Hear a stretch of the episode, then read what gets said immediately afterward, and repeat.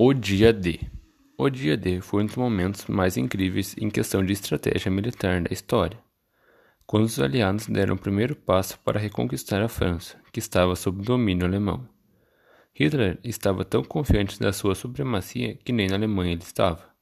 Ele estava de férias em uma casa nos Alpes, deixando seus generais no comando do exército, que tentavam a todo custo impressionar Hitler.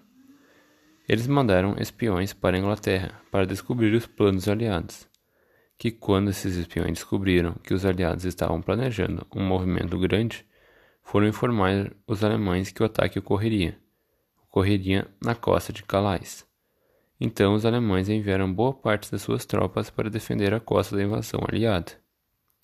Então o dia chegou, com a mobilização de 2 milhões de soldados, 5.300 navios, 1.500 tanques e mais de 12 mil aeronaves, as forças aliadas partiram para a guerra, e os generais alemães, do mesmo modo, prepararam seus pelotões de soldados para defender a costa de Calais. Então, quando o dia chegou, os aliados já estavam no meio do Atlântico. Os comandantes dos navios, sob ordem dos generais e dos líderes nacionais dos países aliados, mudaram o destino da viagem de Calais para a costa da Normandia fazendo com que os alemães caíssem em uma das maiores mentiras da história. Quando os pelotões alemães chegaram à costa de Calais, tiveram a visão de navios aliados desembarcando tanques e soldados infláveis, bonecos de brinquedos sendo lançados de navios em paraquedas.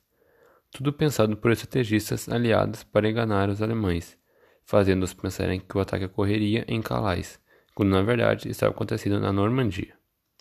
O ataque foi brutal, havendo milhares de mortes de ambos os lados, mas graças a essa estratégia aliada de fazer os alemães acreditarem que o ataque ocorreria em Calais, os alemães não conseguiram enviar reforços a tempo para impedir que os alemães sofressem uma das maiores e mais importantes derrotas da Segunda Guerra Mundial, sendo de vital importância para a reconquista da França e para o nazismo acabar.